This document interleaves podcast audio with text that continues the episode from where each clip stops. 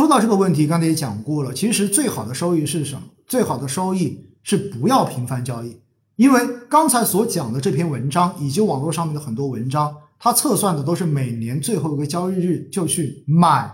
这个基金，然后每年等于换一次仓，相当于每一只基金每三，应该说每三只基金，它都只拿一年，然后第二年又拿三只新的，第三年又拿三只新的。所以就相当于按照那个文章的算法，就是从二零零三年到二零二零年，十多年之间的话，它其实换了十几次手，接近二十次手。其实这也说明了一点，你老是换来换去，最后你会发现它会影响你的整体收益的。原因是什么？原因是比如说你买了一个好，买了一个当年特别好的基金，然后到了第二年它变得不好了。变得不好之后，本来到了第三年、第四年，说不定风水轮流转，又轮到它了。结果这个时候的话呢，你就再也没去买它，因为你又选了第二年最好的那个。所以的话，相当于每年都是去买那些风险最高的、当年涨得最好的，那么第二年大概率都是要被打脸的。所以这样子的结果肯定是不 OK 的。因此呢，这就是今天我要告诉大家的第二点，非常重要的。买基金，如果选好了之后。建议你一定要长期持有，一定要长期持有。好的基金拿在手里面足够的时间长，基金经理才真正的能够给你创造出非常好的长久的这种收益。其实啊，这里就说到一点哈，平时大家呃以前听我的节目听的比较多，大家应该知道我是很反对在进行基金投资宣传中间给大家去讲复利的。大家应该非常清楚我的这个习惯，为什么？因为现在市场上面割韭菜，各种割韭菜的，往往就是跟大家说啊，你每天省出一杯星巴克，从现在开始啊，每天省一杯星巴克，然后开始做定投，二十年之后你就能够获得多少多少多少万。在前一阵子立秋的那一天，当天我相信大家被刷屏，就是说秋天的第一杯奶茶，对不对？结果后来就我就看到我的朋友圈很多人刷。啊，你如果把奶茶省下来之后的话，每天去进行定投啊，按照时间测算，最后测算出来二十年之后你就如何如何发达了，财务自由了。我非常反感或者非常反对这样子的宣传，原因是什么？原因是因为定投或者说基金投资，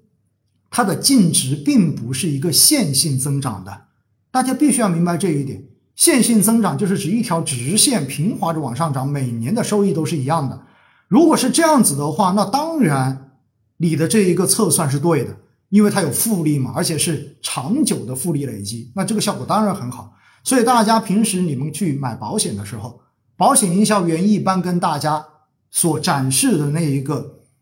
保险说明书、计划书的背后，最后。他给你测算那一个收益的时候，你会看到哇，看得你心潮澎湃。为什么？哇，等到六十岁的时候就有多少多少钱了，等到八十岁的时候就有多少多少钱了。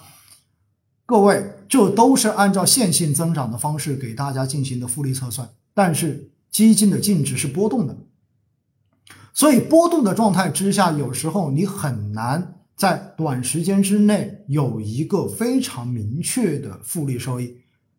这是非常。直接的一个事情，但是我要告诉大家的是什么？好的主动管理型基金基的基金经理，其实我们看了一下，在过去的这十几二十年，中国也有几十位基金经理给投资人创造了复合年化回报率在百分之二十以上这样子的收益。那么这种复合年化回报，其实就是把过去他所贡献的这十几年。它所贡献的总收益，然后按照复利的方式回算回去的这样的一个年化收益率。所以实际上你知道吗？虽然主动管理型基金也会出现某一年或者某一段时间的大幅回撤，但是好的基金经理他是能够在回撤以及上涨的过程中间不断的去创造出超越市场平均的收益，也就是他能够去帮大家持续的获得超额收益。而当你的时间拿得够长的话，因相当于它后面某一两年的这种大的涨幅就已经把前面那几年跌的这一个跌幅给抹去了，甚至于还会更多。在本质上面拉长来看的话呢，最后是能够形成复利效应的。